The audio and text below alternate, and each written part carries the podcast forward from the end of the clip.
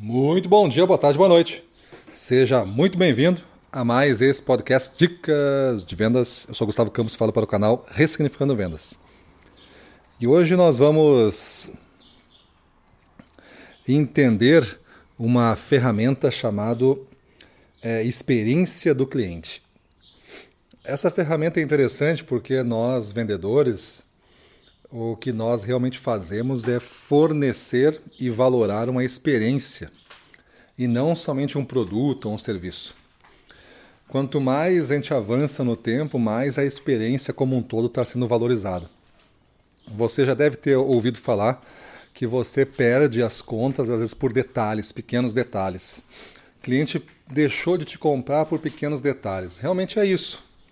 Só que esses pequenos detalhes eles poderiam ser planejados e organizados e, e pensados antes que fosse exigido. E aí você tem uma ferramenta de quatro etapas que você pode pegar dividindo uma folha em quatro pedaços, fazendo uma como se fosse um grande, uma grande cruz no meio assim, né, da folha, dividindo em quatro pedaços iguais. E aí no primeiro pedaço você vai colocar a situação atual em cima. Esse vai ser o título. A situação atual vai descrever a experiência atual que tu está dando. Então, um atendimento típico teu é como? Aí tu descreve nesse quadro. O quadro 2 é a situação desejada ou experiência desejada. E aí tu vai descrever o como poderia ser essa experiência. Qual seria o melhor da experiência para um cliente típico que você está imaginando? Você pode fazer isso pensando assim, para os meus principais clientes vai ser essa experiência. Para os meus clientes de volume, de atendimento rápido, os menores que eu tenho, vai ser essa. Tu pode ter níveis de experiências diferentes, tudo bem. Mas é importante que tu tenha é, dentro de cada segmentação uma experiência é, atual e uma experiência desejada. Ou situação atual, situação desejada você desenha essas duas. O terceiro quadrante você vai ocupar pelas falhas, ou seja, tudo que é diferente entre o que é atual e o que é desejado, você vai colocar como falha. E você tem que ser capaz, porque se não for capaz de pontuar essas falhas, você não é capaz de agir sobre elas. Aí que está o segredo da ferramenta, ela te obriga a descobrir os espaços que não estão sendo entregues. E tu tem que botar um rótulo nele, tu tem que escrever como ele é. Se tu não conseguir fazer isso, tu não consegue corrigir. Não dá para melhorar a experiência como um todo. Eu melhoro tópico a tópico que eu identifiquei nas falhas e a experiência fica melhor como um todo.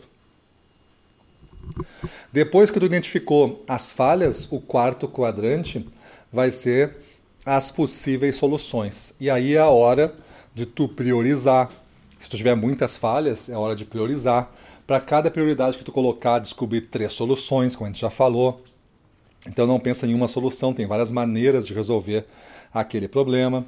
E aí você vai configurando isso tudo e preenche então esses quatro quadrantes. E você tem esse mapa da experiência.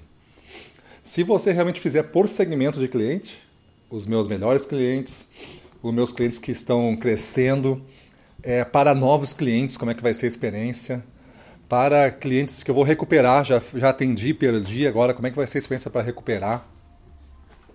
Para os clientes pequenos, que tem pequeno potencial também, que é só basicamente uma manutenção daquele volume, ele não tem condição de crescer mais. Cada folha dessa de quatro espaços, tu vai montar um tipo de experiência. Aí fica muito fácil você fazer esse trabalho porque está identificado o que tem que fazer. E aí o, teu, o seu tempo também vai ser é, melhor utilizado, porque sabe que para esse cliente a experiência é a número 2. Para esse, a experiência é número 1. Um. Para esse outro, é a experiência número 3. Você tem vários tipos de experiência. Entenda aqui como experiência o jeito de você fazer todo o atendimento. Do início dele, lá do planejamento mesmo, até o pós-venda, entrega e utilização do seu produto por parte do cliente. Tudo isso eu considero como experiência. Então, se você fizer esse trabalho, você vai ter um plano de como agir, você vai colocar em prática, você vai ser reconhecido por isso. Com o tempo, as pessoas vão começar a comprar mais de ti, porque você vai ficar rotulado como um vendedor que faz uma excelente experiência. E neste grande volume, que você vai ser recomendado, vai ter uma importância acelerada, você vai conseguir se distanciar também da concorrência, sair da manada, como a gente diz, né? E isso é uma grande chave para alta performance, é ser visto como alguém destacado. Beleza? Então é isso aí. Vamos para a rua, na frente dos clientes, domínio total, vamos para cima deles.